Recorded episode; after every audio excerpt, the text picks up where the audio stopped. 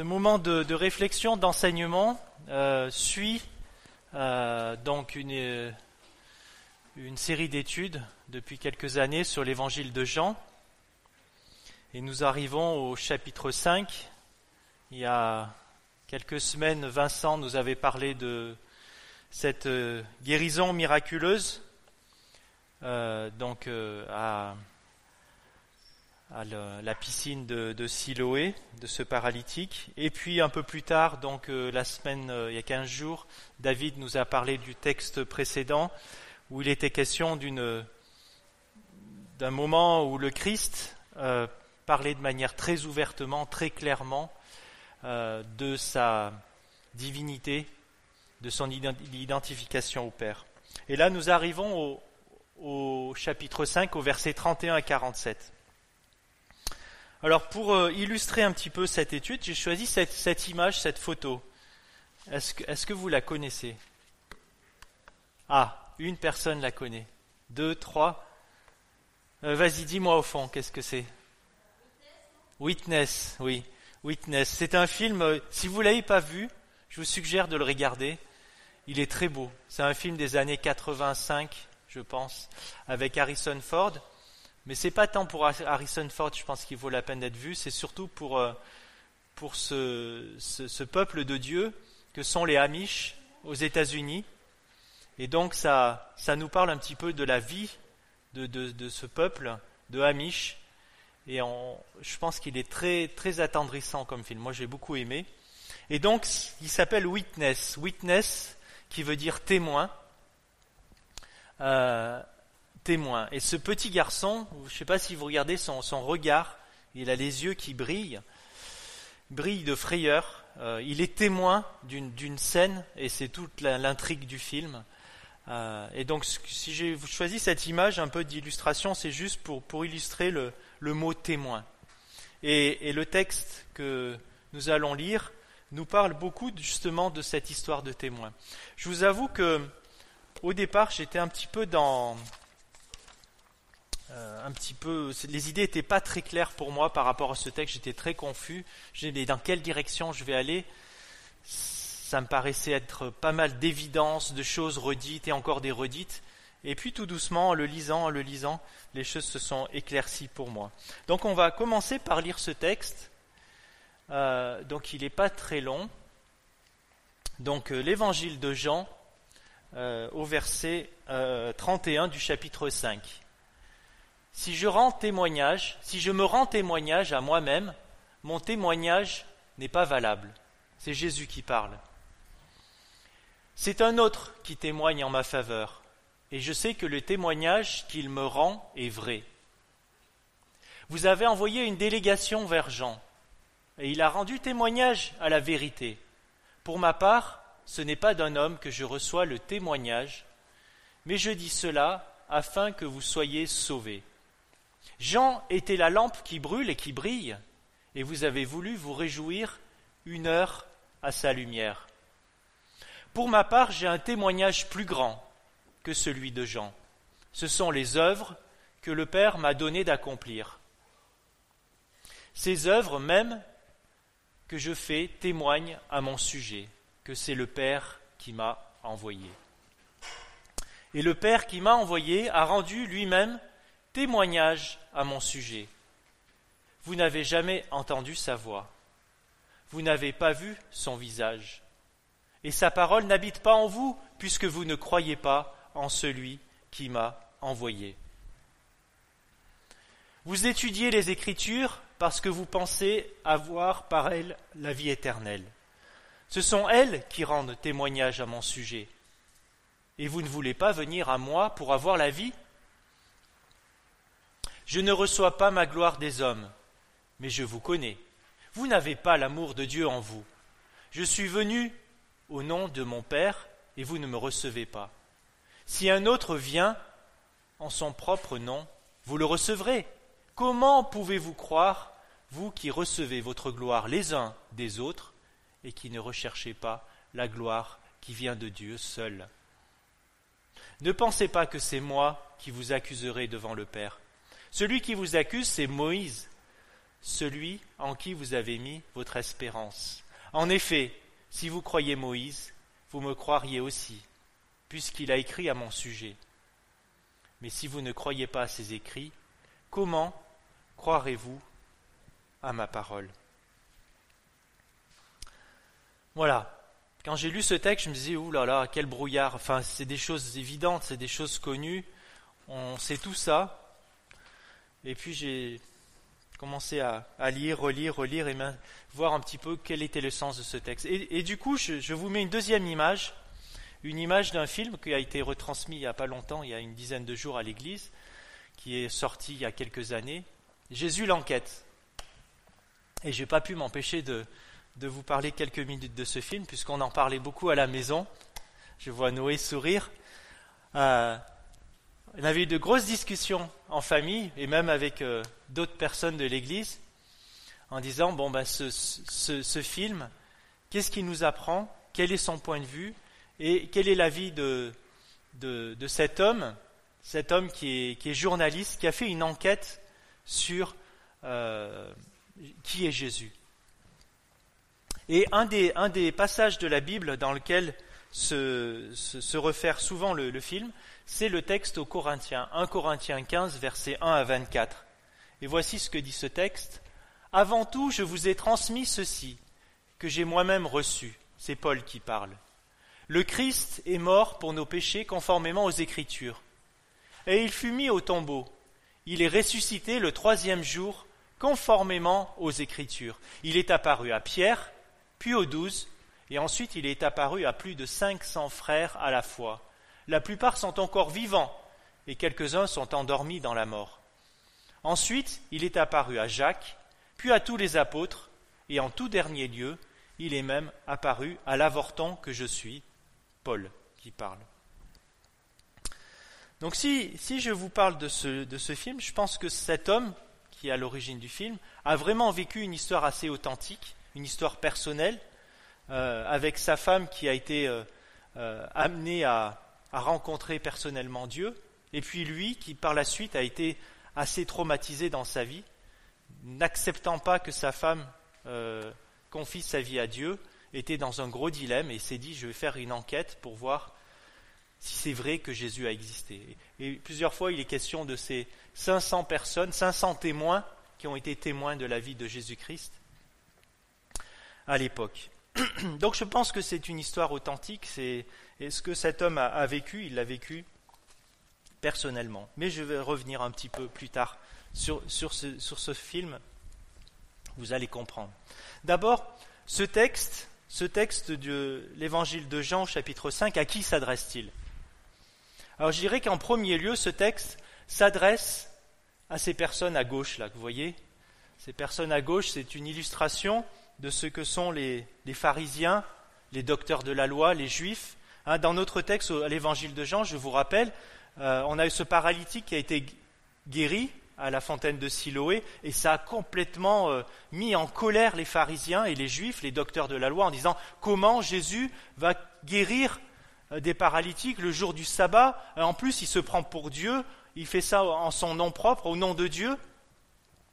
Et puis, en plus, Jésus, dans, les, passages précédents que David nous a abordés, euh, s'identifie vraiment en tant que fils de Dieu et Dieu. Alors là, c'est l'apothéose pour les pharisiens. Ils sont complètement révoltés, complètement, euh, euh, avec violence, en colère contre Christ, contre Jésus, et veulent sa mort.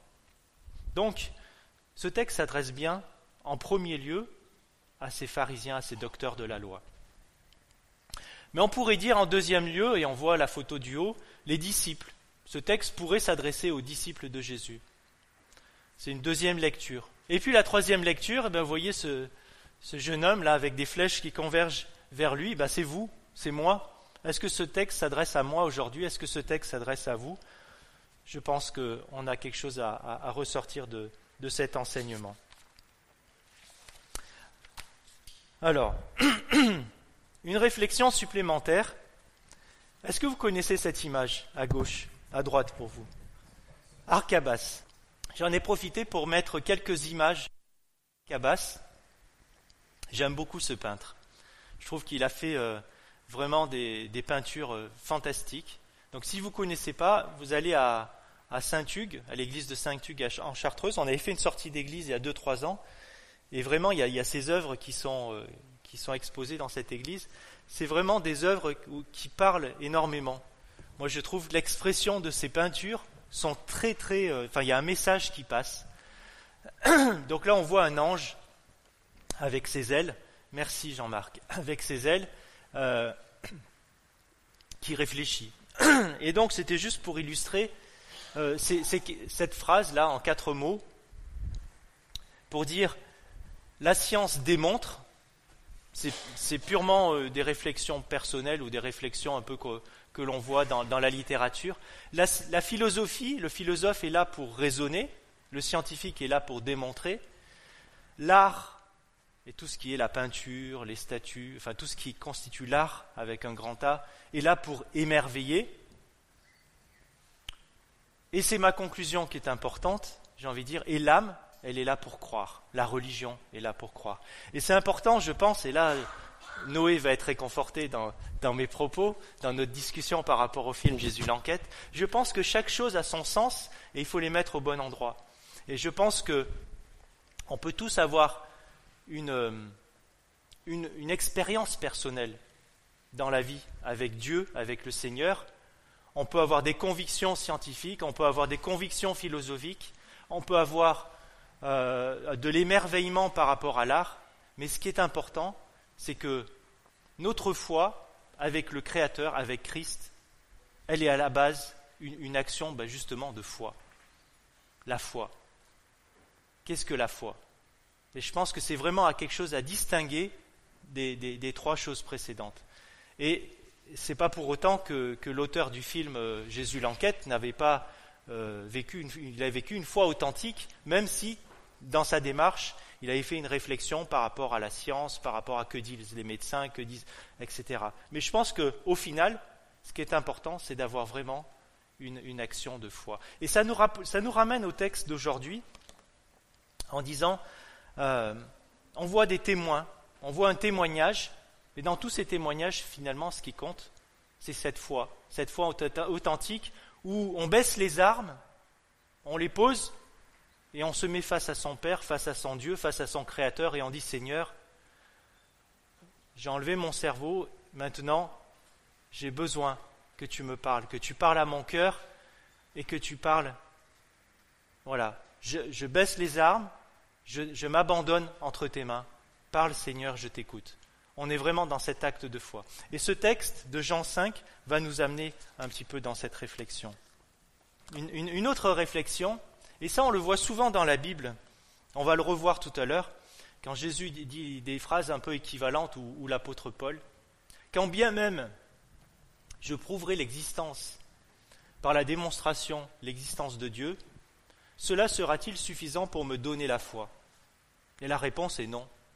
Quand bien même on arriverait à démontrer l'existence de Dieu par la science, ça ne suffira pas à croire, à avoir la foi. On le voit dans la Bible, il y a toutes sortes de personnages historiques où leur cœur était fermé. Les pharisiens, ils avaient le cœur fermé. Pharaon avait le cœur fermé face à, Moïse qui était là pour, livrer le peuple, pour délivrer le peuple. Et je pense qu'encore une fois, c'est pour appuyer ce que je viens de dire, la foi, et rien que la foi. Alors ce texte euh, que l'on a lu, euh, on va essayer de le, de le voir un peu plus dans le détail. Et finalement, en le lisant, en le relisant, je distingue un peu des étapes, des étapes successives, et voilà un petit peu mon, analyse un peu du canevas de ce texte. On a Jésus qui finalement arrive face à, ces pharisiens et maintenant pose les choses, pose les fondements et leur dit, bon, un, ok, je pourrais témoigner de moi-même, moi Jésus, mais ça n'a pas de valeur. Quelqu'un qui témoigne de lui-même, ça n'a pas de valeur, c'est pas authentique. Deux, on pourrait vous parler de Jean, Jean-Baptiste, qui a témoigné de moi. Pour autant, vous ne croyez toujours pas. Trois, vous pourrez parler de toutes les œuvres que j'ai faites, moi Jésus. Mais non, ça n'a pas suffi. Quatre, le Père lui-même a témoigné de moi. Et on voit quelque part euh, une ascension, un petit peu, un effet croissant dans ce texte, où Jésus pose les jalons les uns après les autres jusqu'au Père. Et on voit que pour autant, ces pharisiens n'ont pas la foi, ne croient pas. On va voir croire en quoi tout à l'heure. Et finalement, j'ai mis ça comme une chute. Et finalement, Jésus leur dit Vous, vos références, c'est pas le Père, c'est pas les œuvres, c'est pas Jean. Vos références, c'est les Écritures. Vous préférez vous réfugier dans les Écritures. Vos références, c'est l'homme, l'homme lui-même. Vos références, c'est Moïse. Et on va voir un peu ce, texte avec ces trois références finalement, qui sont des, références humaines pour, pour ces pharisiens, alors que Jésus proposait un autre schéma, proposait ces références que j'ai montrées sous forme ascensionnelle, enfin croissante, les œuvres et le Père. Alors on va, on va les voir les unes après les autres, mais avant de les voir les unes après les autres, témoin de quoi finalement? Ce texte nous dit, euh, Jésus parle du témoignage, mais témoignage de quoi? Témoignage que c'est le Père qui m'a envoyé. Tout ce texte a pour but, et but unique, de rappeler à son auditoire, c'est le Père qui m'a envoyé. Je suis venu au nom de mon Père. C'est le cœur de ce texte. C'est la pierre d'achoppement avec ces pharisiens, avec ces docteurs de la loi, c'est cette pierre d'achoppement. C'est-à-dire c'est ceux qui posent problème pour ces pharisiens et ces docteurs de la loi. Et c'est ce sur quoi Jésus veut insister en disant Celui qui m'a envoyé, c'est le Père. Ça veut dire quoi? Ça veut dire que Jésus a été envoyé par Dieu son Père, par conséquent, ça veut dire que Jésus est le Christ et le Messie. Et c'est vraiment ce qui gêne, euh, ce qui gêne ces pharisiens. Alors, première étape que j'ai appelée Jésus, on voit à nouveau une peinture de Arcabas. Euh, première étape, si je me rends témoignage à moi-même, mon témoignage n'est pas valable. C'est un autre qui témoigne en ma faveur. Je sais que le témoignage qu'il me rend est vrai. Bon, je n'ai pas grand-chose à dire sur ces, sur ce passage. Simplement dire que, effectivement, pour attester la valeur de son mandat, euh, c'est communément admis que ce n'est pas de soi-même qu'on va témoigner. Il faut que ce soit un autre qui témoigne de l'authenticité. On retrouve des textes dans la Bible où on dit là où il y aura deux témoins, ça aura de la valeur. Donc là, Jésus nous rappelle que il dit ben, je ne vais pas témoigner de moi-même, il y en a d'autres qui vont témoigner de moi. Alors, on va s'attacher à la partie de, Jean-Baptiste. Vous avez envoyé une délégation vers Jean et il a rendu témoignage à la vérité. Alors ça, ça nous rappelle un petit peu euh, à l'action de Jean-Baptiste et on va lire dans le chapitre premier de l'évangile de Jean au verset 19. Évangile de Jean, chapitre 1, verset 19. Voici le témoignage de Jean lorsque les Juifs envoyèrent de Jérusalem des sacrificateurs, des Lévites, pour lui demander Toi qui es-tu? Donc effectivement, les docteurs de la loi, les pharisiens, sont allés voir Jean pour lui demander qui est-ce qu'il était. Et Jean leur déclara, verset 20, et ne le nia point, ne le nia point, il déclara qu'il n'était pas le Christ. Et ils lui demandèrent Quoi donc Es-tu Élie? Et il dit, Je ne suis point Élie. Es-tu le prophète? Et il répondit, Non. Ils leur dirent alors, Qui es-tu afin que nous donnions une réponse à ceux qui nous ont envoyés Que dis-tu de toi-même? Verset 23. Moi, dit-il, je suis la voix de celui qui crie dans le désert.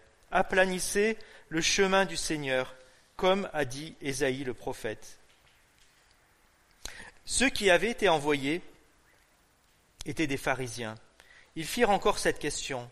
Pourquoi donc baptises-tu si tu n'es pas le Christ, ni Élie, ni le prophète Jean leur répondit, Moi je baptise d'eau, mais au milieu de vous il y a quelqu'un que vous ne connaissez pas, qui vient après moi. Je ne suis pas digne de délier la courroie de ses souliers. Ces choses se passèrent à Béthanie, au-delà du Jourdain où Jean baptisait. Et le lendemain, il vit Jésus venant à lui et il dit, Voici l'agneau de Dieu qui ôte le péché du monde. C'est celui dont j'ai dit, Après moi vient un homme qui m'a précédé, car il était avant moi. Et je ne le connaissais pas, mais c'est afin qu'il fût manifesté à Israël. que je suis venu baptiser d'eau. Jean rendit ce témoignage. J'ai vu l'Esprit descendre du ciel comme une colombe et s'arrêter sur lui. Je ne le connaissais pas, mais celui qui m'a envoyé baptiser d'eau, celui-là m'a dit, Celui sur qui tu verras l'Esprit descendre, s'arrêter, c'est celui qui baptise du Saint-Esprit. Et j'ai vu, et j'ai rendu témoignage qu'il est le Fils de Dieu. Et j'ai vu, et j'ai rendu témoignage qu'il est le Fils de Dieu. Donc Jean est bien là pour rendre témoignage que Jésus-Christ est le Fils de Dieu. Et les pharisiens l'ont bien entendu. Ils ont bien envoyé des, des, envoyés spéciaux, si je puis dire, pour aller rencontrer ce Jean. Ce n'est pas pour autant que les pharisiens ont cru. Un autre passage au chapitre 10 de l'évangile de Jean, toujours, versets 40-41.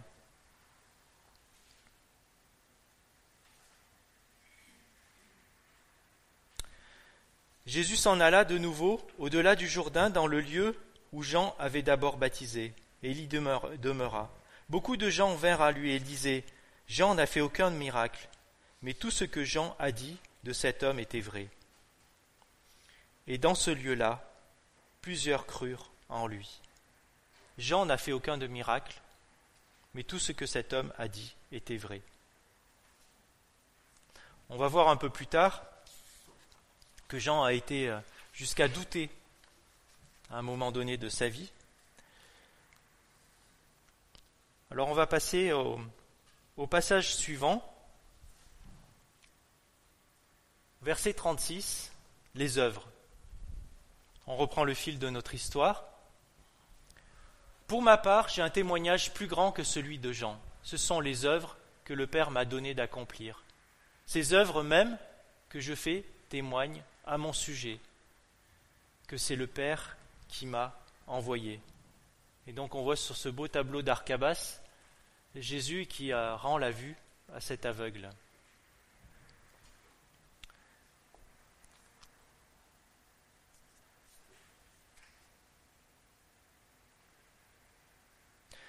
Encore dans l'évangile de Jean, on voit Jésus au verset 25 du chapitre 10 qui dit Jésus leur répondit Je vous l'ai dit, et vous ne croyez pas.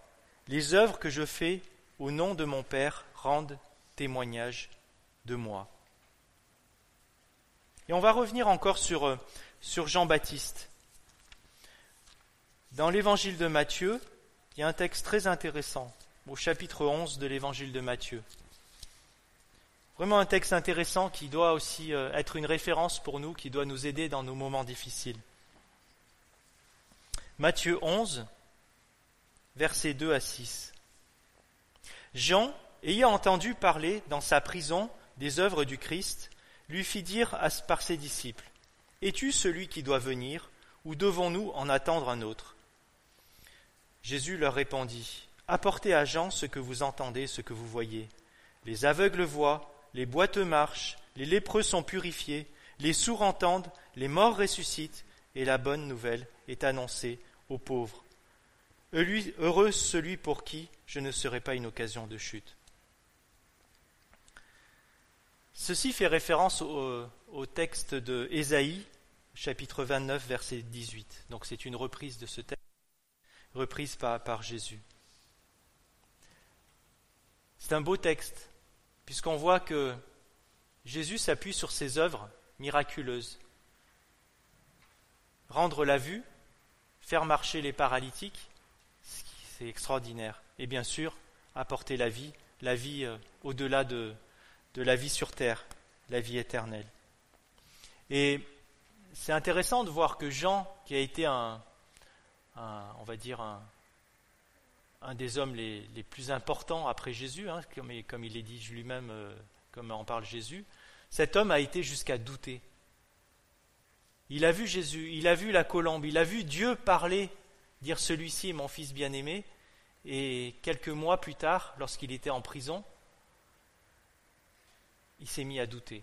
Il s'est mis à douter de la divinité du Christ il a envoyé, il a amené des, messagers spéciaux euh, envoyés auprès de, Jean dans la prison pour lui demander. Et Jésus utilise ce texte pour répondre à Jean en lui disant Mais regarde, les paralytiques marchent et les aveugles voient. Donc euh, les œuvres du Christ sont vraiment quelque chose de, de très très très fort dans le témoignage de Jésus.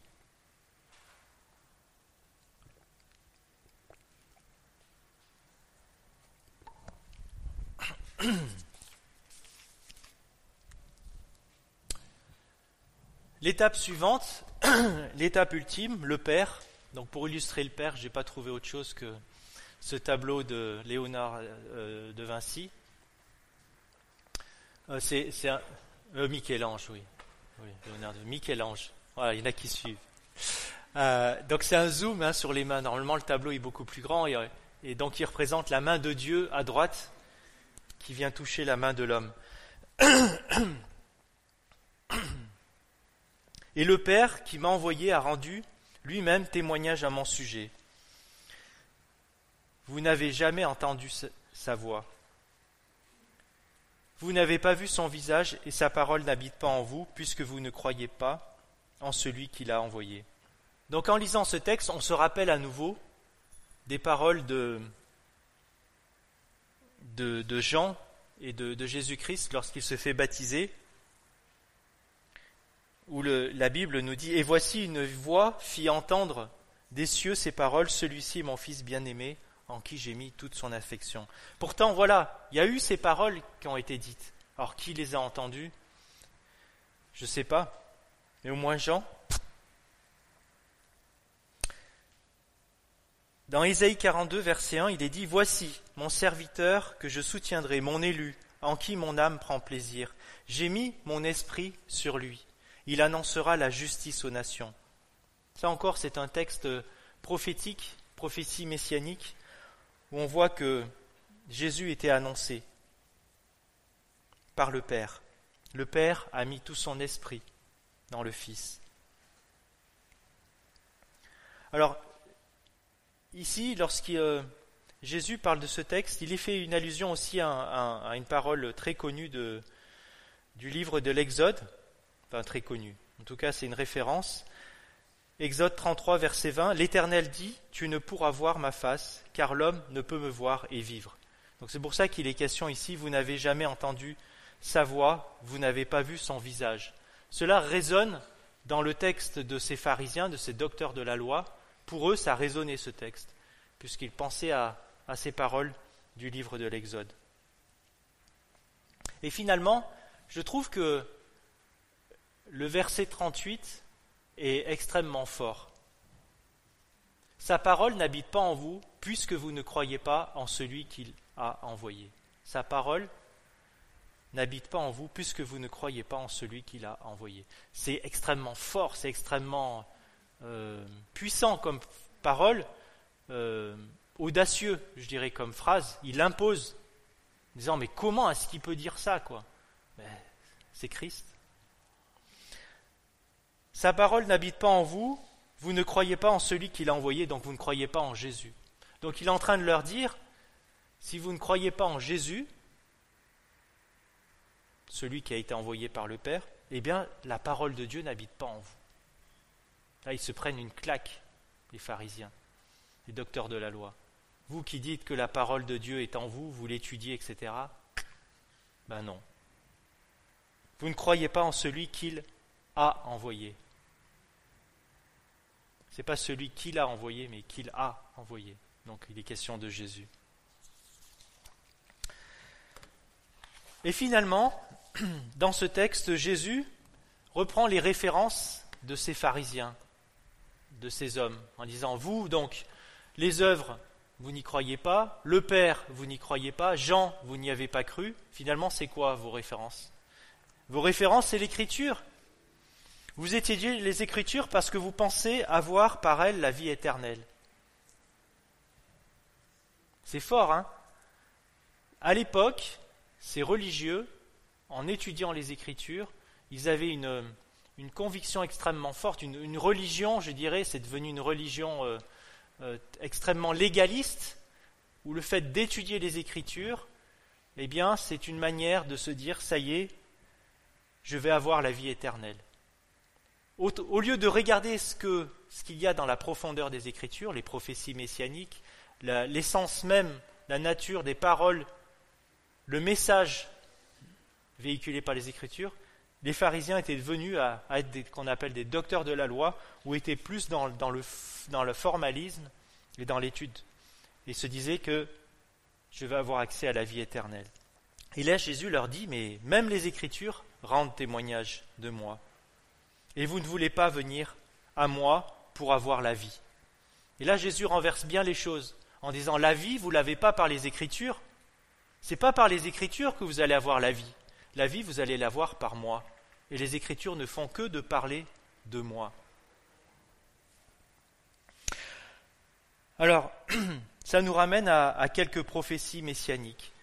Euh, juste quelques-unes à regarder ensemble. Dans l'évangile de Luc, donc on va regarder les Écritures, Luc au chapitre 4, versets 16 à 21. Luc 4, versets 16 à 21. Très très beau texte aussi. On le voit dans le film Jésus, c'est un moment très solennel. Jésus se rendit à Nazareth, où il avait été élevé, et selon sa coutume, il entra dans la synagogue le jour de sabbat. Il se leva pour faire la lecture, et on lui remit le livre du prophète Ésaïe. L'ayant déroulé, il trouva l'endroit où il était écrit L'Esprit du Seigneur est sur moi, parce qu'il m'a oint pour annoncer la bonne nouvelle aux pauvres. Il m'a envoyé pour guérir ceux qui ont le cœur brisé, pour proclamer aux captifs la délivrance, aux aveugles le recouvrement de la vue, pour renvoyer libres les opprimés, pour publier une année de grâce du Seigneur. Ensuite, il roula le livre, le remit au serviteur et s'assit. Et tous ceux qui se trouvaient dans la synagogue avaient les regards fixés sur lui. Vous imaginez ce temps de, silence? Vous imaginez cette ambiance? Je pense que c'était une ambiance euh, vraiment extraordinaire à ce moment-là. Les regards étaient fixés sur Jésus, ils ont entendu ce texte, et voilà ce que dit Jésus. Il commença à leur dire, Aujourd'hui, cette parole de l'Écriture que vous venez d'entendre est accomplie. Extraordinaire comme parole. Donc voilà les prophéties messianiques. Ça, me fait que redire aussi, euh, je ne sais pas si vous vous souvenez, j'en avais parlé il y a, peut-être cela d'un an, les, manuscrits les plus anciens que l'on a découverts de la Bible, qui datent de 250 ans avant Jésus-Christ, c'est exactement ces textes-là, le livre d'Ésaïe. C'est vraiment ce texte-là qui a été découvert, c'est le manuscrit le plus ancien qu'on a de la Bible, c'est ce texte que je viens de vous lire. On, voit aussi une autre allusion sur les Écritures. Euh, toujours à l'évangile de Luc, au verset 24, au chapitre 24 plutôt, au verset 27. C'est Jésus qui est avec, euh, qui est ressuscité, qui marche en chemin, qu'on appelle le chemin d'Emmaüs, et il est avec euh, des, des disciples. Et ils font chemin ensemble. Verset 27. Et Jésus, commençant par Moïse et par tous les prophètes, il leur expliqua dans toutes les Écritures ce qui le concernait. Tout ce qui concernait Jésus dans les Écritures. Donc tout ça pour dire, les Écritures, elles sont vraiment là pour témoigner de la divinité de Christ, que Christ est envoyé comme Messie par Dieu le Père. Jésus-Christ avait comme référence les Écritures c'est bon parce que ça donne la vie éternelle, mais Jésus dit non. Les Écritures, c'est bon parce que ça témoigne de moi, moi Jésus-Christ, le Messie, et c'est moi qui donne la vie éternelle. Les Juifs avaient fait un raccourci. Ensuite, on voit un passage sur l'homme, à nouveau un tableau d'Arcabas. Jésus dit, je ne reçois pas ma gloire des hommes, mais je vous connais, vous n'avez pas l'amour de Dieu en vous. Je suis venu au nom de mon Père, et vous ne me recevez pas. Si un autre vient en son propre nom, vous le recevrez. J'ai envie de dire alors, et c'est moi qui rajoute, comment pouvez-vous croire, vous qui recevez votre gloire les uns des autres et qui ne recherchez pas la gloire qui vient de Dieu seul?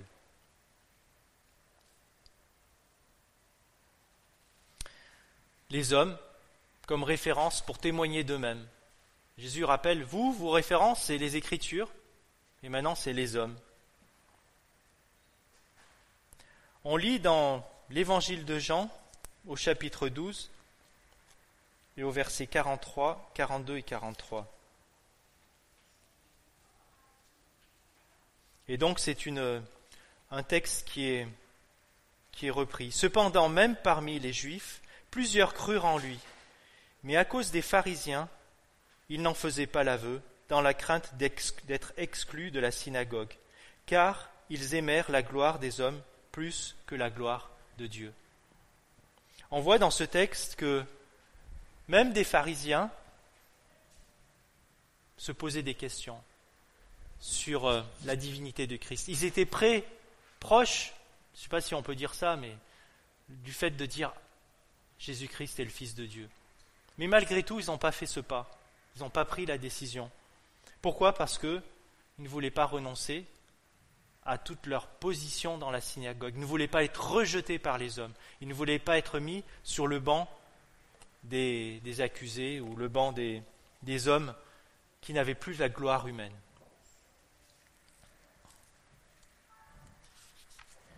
Dernière référence, Moïse. On a notre Moïse là sur le mont Sinaï, ou une illustration. Ne pensez-vous pas que c'est moi qui vous accuserai devant le Père? Celui qui vous accuse, c'est Moïse. C'est celui en qui vous avez mis votre espérance. En effet, si vous croyez Moïse, vous me croiriez aussi, puisqu'il a écrit, il a écrit à mon sujet. Mais si vous ne croyez pas à ses écrits, comment pourriez-vous, croiriez-vous à mes paroles? Encore une fois, dans cette fin de, phrase, Jésus renverse les choses. il est très provocateur. Il dit, mais arrêtez vos balivernes, si je puis dire. Vous ne croyez pas en Moïse. Vous ne croyez pas en Moïse. C'était un blasphème de dire ça à des pharisiens. Mais vous ne croyez pas en Moïse, puisque vous ne croyez pas en mes paroles. Alors qu'est-ce que Moïse a dit au sujet de Jésus? Alors là, ça nous ramène à tous les textes que Moïse a écrits en commençant par la Genèse, Genèse chapitre 3 verset 15. Vous vous souvenez ce texte? Après la chute, il est dit, et c'est Dieu qui parle, Je mettrai inimitié entre toi et la femme, entre ta postérité et sa postérité. Celle-ci t'écrasera la tête et tu lui blesseras le talon. L'inimitié entre ta postérité et sa postérité. La postérité de la femme, ici il était question de Ève, et la postérité du serpent, qui est le symbole de Satan, le symbole du diable. C'est une image, une image connue. La postérité d'Ève, eh bien c'est le nouveau, euh, nouvel Adam, comme on dit, c'est Jésus-Christ. De Ève, après une génération, est né le Christ de manière divine, au travers de, de Marie. Et donc, il est clairement annoncé ici de manière prophétique que Jésus-Christ va mettre un terme définitif au royaume de Satan et à l'emprise du diable sur toute l'humanité. Il va lui écraser la tête. On voit d'autres paroles de Moïse au chapitre 22 de la Genèse, verset 18. Toutes les nations de la terre seront bénies en ta postérité parce que tu as obéi à ma voix. Là, c'est une autre parole prophétique qui s'adresse à Abraham. Abraham qui aura euh, une, postérité plus importante que toutes les étoiles du ciel, que les grains de sable. Ce sont des images. Mais au-delà de ça, il est dit que, au travers d'Abraham, toutes les nations seront bénies. C'est encore une fois l'annonce messianique, l'annonce du prophète, enfin du Fils de Dieu, de Dieu venu sur terre, de Jésus, Jésus qui vient depuis le peuple d'Israël. pour sauver non pas le peuple d'Israël seul, mais pour sauver toute l'humanité. On lit dans Deutéronome 18, verset 18, Je leur susciterai du milieu de leurs frères un prophète, comme toi. Je mettrai mes paroles dans sa bouche, et il leur dira tout ce que je lui commanderai. Il y a un texte aussi qui est, intéressant, qui, nous éclaire un peu par rapport au, au cœur de notre sujet sur le témoignage de ce jour. On va le lire. C'est dans l'évangile de Luc, au chapitre 16. Luc chapitre 16, verset 29. On va pas tout lire. C'est une. Euh, alors, dans ma Bible, il est question d'une parabole. Parabole du mauvais riche et du pauvre Lazare. C'est une histoire, donc ça commence au 19, je vais juste la raconter, puis je lirai que le verset en question. Euh, donc on a ce, cet homme riche, et au pied de sa maison, on a un pauvre qui a des ulcères de partout. Et cet homme riche, bien sûr, vit dans l'abondance et vit loin de Dieu. Il a une grande famille, il a des frères. Et cet homme riche vient à mourir.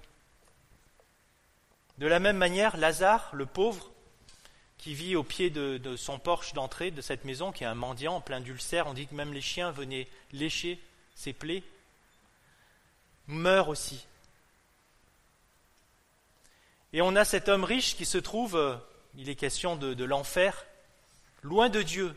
On pourra étudier ce texte une autre fois, mais très loin de Dieu. Mais par contre, même s'il est loin de Dieu, il voit au loin, dans cette immensité de l'enfer, on va dire, il voit Lazare le pauvre qui est proche de Dieu. Et il s'adresse à Abraham, puisqu'il voit Abraham dans ce monde un peu au-delà, et il dit à Abraham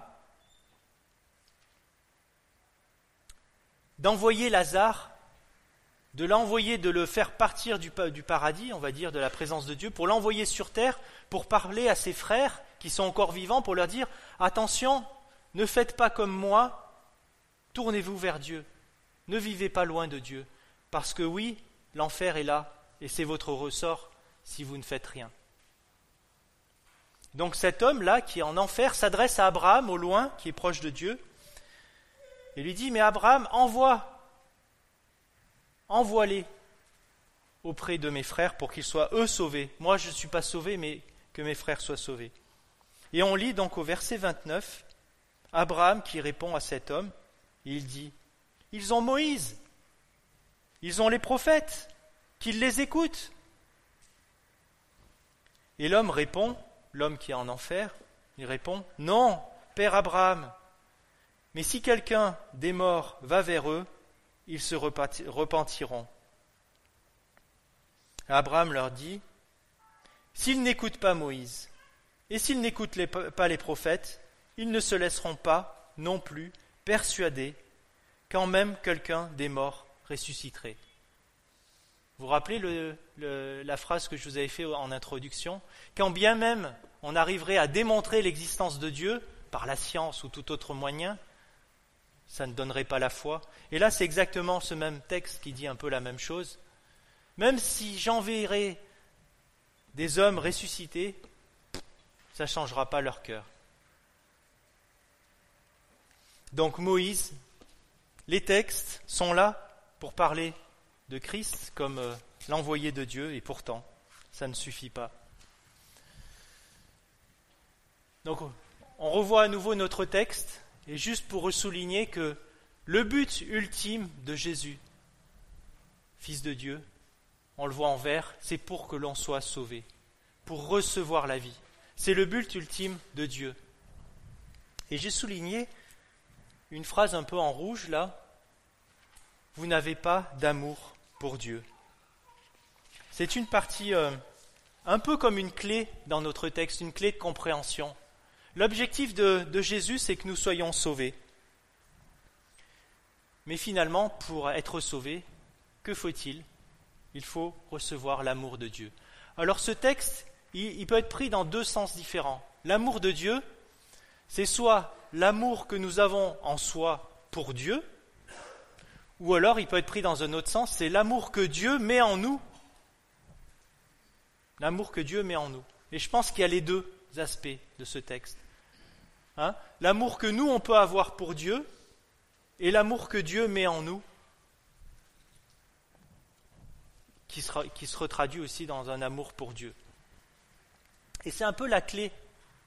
Et c'est un peu le problème de ces pharisiens et de ces, de, ces euh, docteurs de la loi. Ils n'étaient pas dans cet acte d'amour. Alors, juste, tu peux me dire, Bertrand, au niveau du temps, je peux aller plus ou moins vite, mais je ne sais pas. Euh. C'est bon? Il faut conclure, donc je vais conclure. Donc voilà un petit peu le, cheminement euh, en cette étape, les quatre que propose Jésus, et puis finalement les trois sur lesquels les hommes se réfugient. Et je me suis dit, tiens, on pourrait voir d'autres personnes qui ont quelque part fait une démarche de témoignage vis-à-vis de Jésus. Hein, on a vu Jésus l'enquête tout à l'heure, et on voit ici quatre personnages. Je fais un quiz, hein. c'est des photos de, de, films. Celui qui est en haut à gauche, qui est qui c'est qui c'est? Comment? Nicodème. Donc on voit dans Jean 3, verset 2, Nicodème qui dans la nuit est allé en cachette pour voir Jésus. Et c'est là qu'on a le fameux verset très connu, car Dieu a tant aimé le monde qu'il a donné son Fils unique afin que quiconque croit ait la vie éternelle. Euh, en bas, à gauche, c'est une image, hein, c'est une interprétation humaine dans, dans le film Jésus. C'est qui? C'est Caïphe le grand prêtre, et donc qui lui est extrêmement dur. On va, on va peut-être juste lire ici Matthieu 26, 65. Matthieu 26, 65. Alors le souverain sacrificateur déchira ses vêtements et disant Il a blasphémé Qu'avons-nous encore besoin de témoins? Vous voyez cette notion de témoin? Voici, vous venez d'entendre son blasphème. Ils répondirent, il mérite la mort. Celui du milieu, il est dans Acte. C'est Gamaliel. Alors il est plus là pour euh, témoigner de, l'avenir de, de, Pierre, me semble-t-il. J'ai un, doute d'un coup. Paul, merci. Et, Gamaliel, lui, ce qu'il dit, mais il dit, euh, ne nous opposons pas à Dieu. Si cet homme vient de Dieu, ne Prenons pas le risque et laissons-le partir. Et enfin, Ponce Pilate, à droite, Matthieu chapitre 27, comme je l'ai, je vais le lire, verset 24.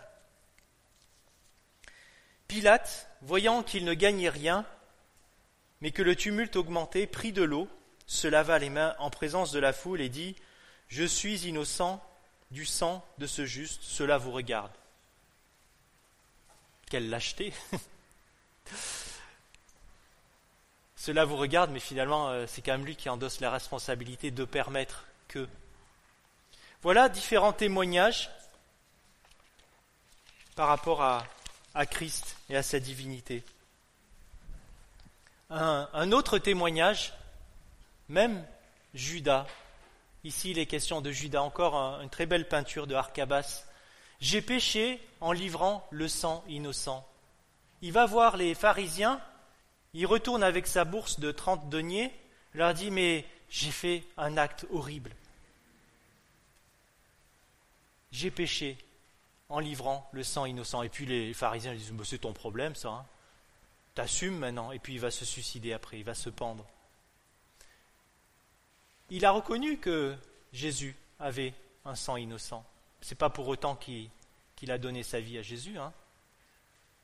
Il sait qu'il est innocent, mais il ne l'a pas reconnu comme Messie, en tout cas. Alors je conclurai par cette dernière image. C'est la conclusion. Et c'est encore une peinture d'Arcabas avec les, pèlerins d'Emmaüs. Luc 24, verset 31. Alors leurs yeux s'ouvrirent et ils le reconnurent, mais il disparut de leur regard. Vous vous souvenez ce passage dans Luc 24. Luc 24, verset 31. Qu'est-ce qu'on lit juste avant au verset 30. Pendant que Jésus était à table avec eux, Jésus prit le pain, et après avoir rendu grâce, il le rompit et le leur donna.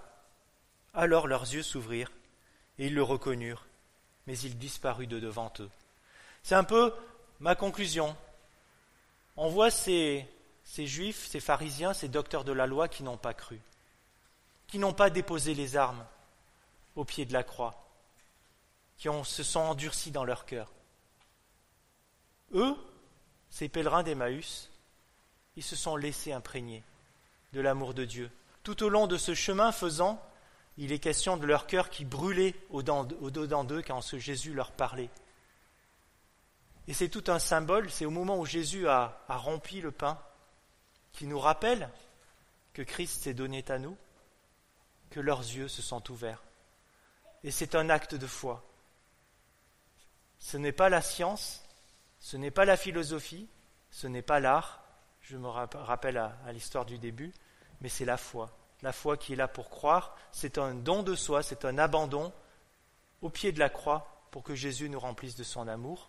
Et c'est ce que ces pèlerins d'Emmaüs ont fait. Et c'est ce vers quoi ce texte, en tout cas, m'a personnellement encouragé et que je partage avec vous maintenant.